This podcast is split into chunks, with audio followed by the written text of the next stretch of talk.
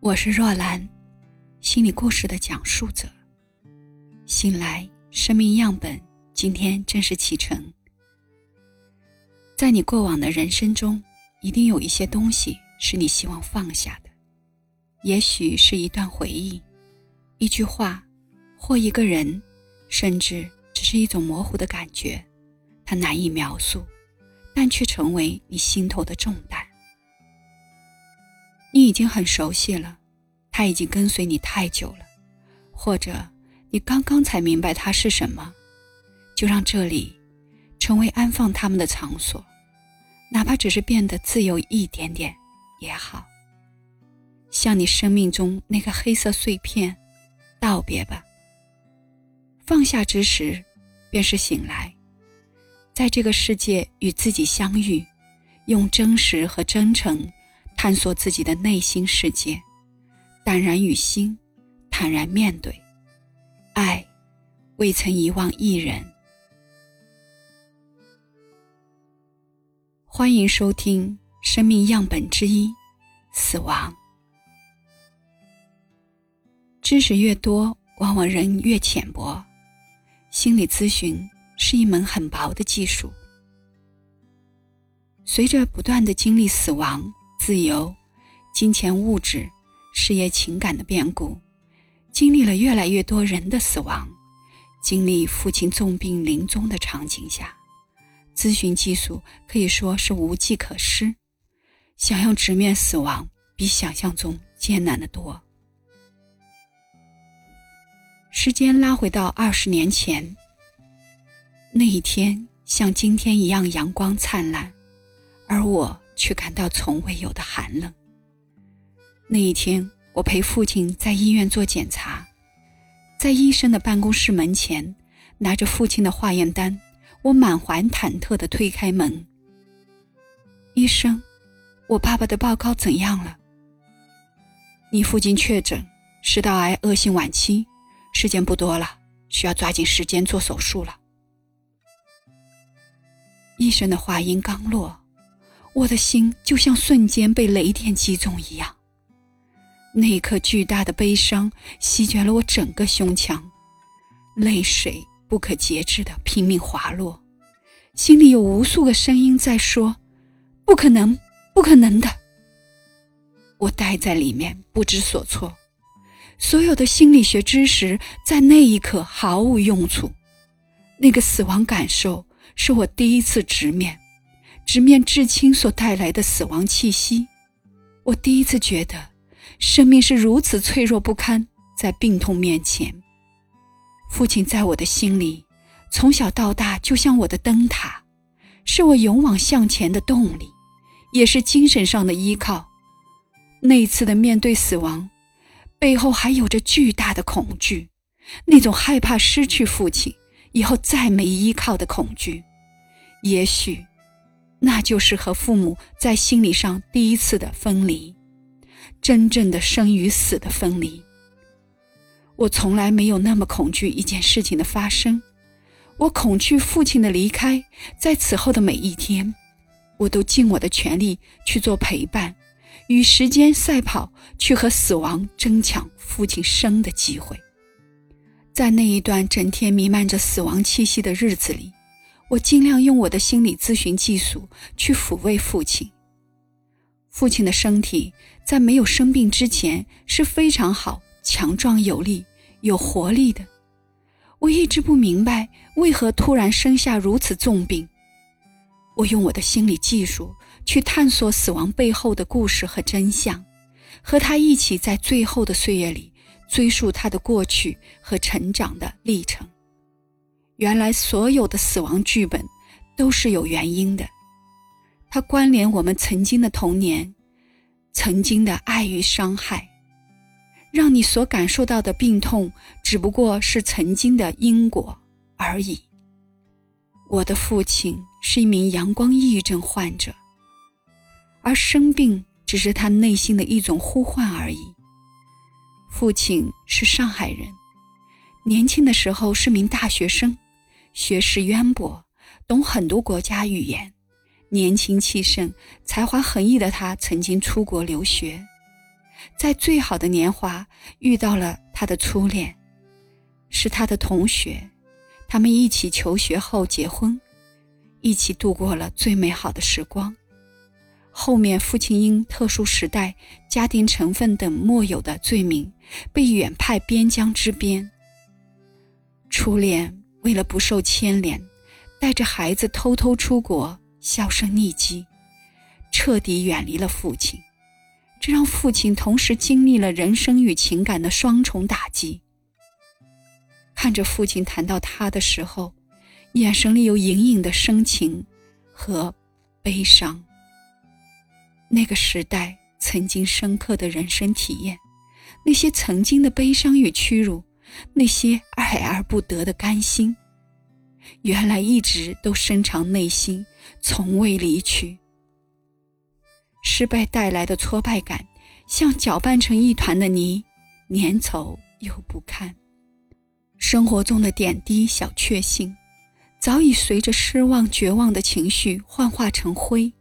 生命就像一朵被抽干水分的花，失去了颜色与活力，显得失真而苍白。父亲回忆他从小的成长历程里，他的父亲，我的爷爷。是一个极其严苛的人，对父亲有着极高的要求。在父亲很小的时候，他的记忆里有一个很深刻的片段：在他三岁的时候摔倒了，哭着喊着要妈妈的时候，爷爷只是在一旁冷冷的看着他，不断的喊着：“不许哭，起来，快点起来，要他自己爬起来。”并且阻止人上前抱起他。父亲说：“那时候的他，很渴望爷爷能抱起他。但自那以后，父亲再也不哭了，变得异常乖巧懂事。学了心理的我知道，乖孩子是不能提要求、不能发出声音的孩子。父亲从爷爷要求他爬起来的那一刻，开始突然不哭了，是绝望了。”再也不想发出这个意愿了。原来，懂事儿是一种很深的绝望。父亲的一生都在做着被爱的求证，求证他在自己父亲眼里是一个能干、优秀的人，能被看见。他拼命的求学、工作，表现的坚强、独立、上进。可当他遇到爱情，他渴望被爱、被肯定。被看见的那个内在小小孩被唤醒，却没想到在经历人生巨变的过程里荡然无存。所以他已不再发声，就像小时候一样，只知道拼命前行。白天他表现的开朗、乐观、坚强，夜晚却无比的绝望。我记忆里的父亲一直是那种工作狂。经常三餐不定时，忙到很晚，不知疲倦，很少关心身体的感受。从心理的探索角度，父亲的悲伤情绪一直被记忆在身体上，隐藏在内心深处，一直未被宣泄释放。再加上之后的人生高低起伏，经历了大小伤痛、疲惫，不断的累加，由量变到质变，直到面临死亡。阳光抑郁症患者往往会把自己真实的情绪隐藏起来，只向亲人或者朋友展示自己阳光的一面，而长期得不到宣泄的负面情绪，最终会积累在身体当中，转化成一股自我攻击的力量。父亲身体中积累的恐惧、愤怒、委屈，严重消耗了他的精气，让他的身体。在不知不觉中，逐渐的消耗殆尽，也是契合了他内心深层一直想要用死亡逃避眼前的黑暗与痛苦的欲望，而身体会在无意识层面全力配合你内心的真实想法，那些细致入微的不肯面对，一切际遇的纠结，爱而不得的不甘，不被表达的情绪，最终会被身体吸收承载。情绪是身体中流动的物质，压抑凝固时，它们就会阻碍我们的气血顺畅循环，从而产生各种身心症状。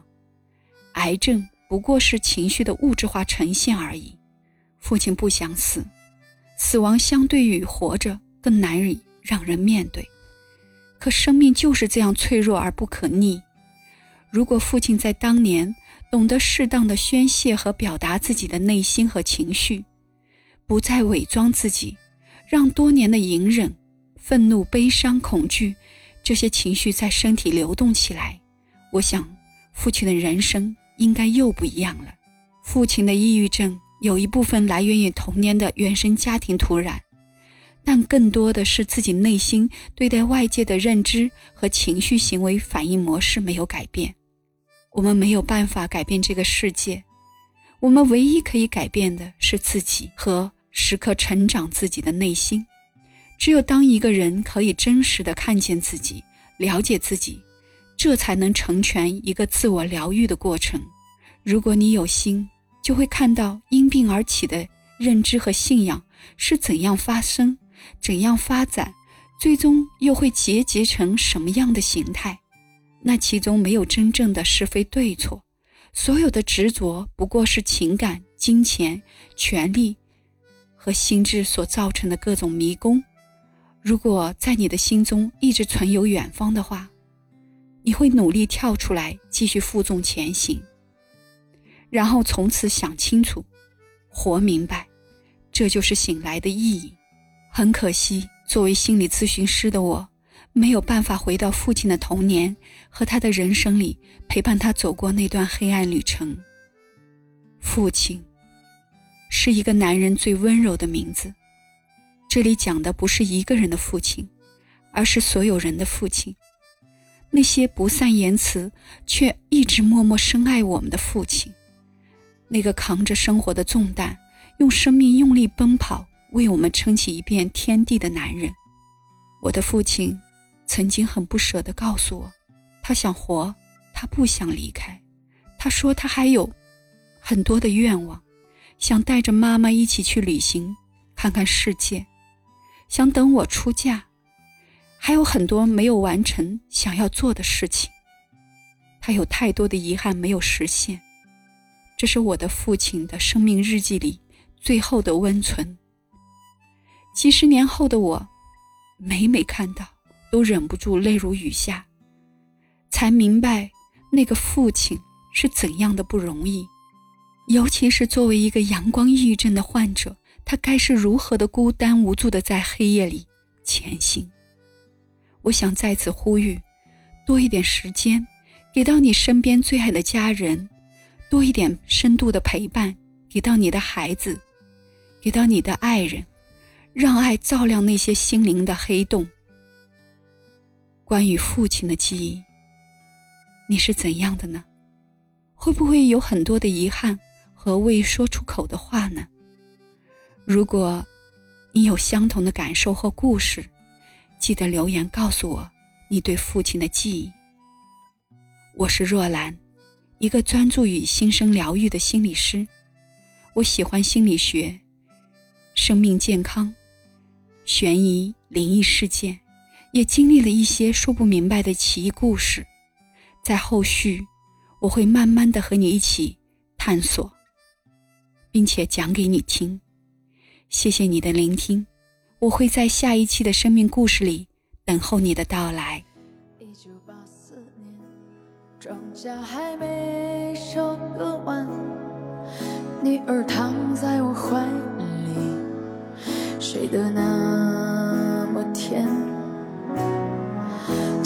的露天电影没时间去看，妻子提醒我修修缝纫机的踏板。明天我要去邻居家再借点钱，孩子哭了一整天呢，闹着要吃。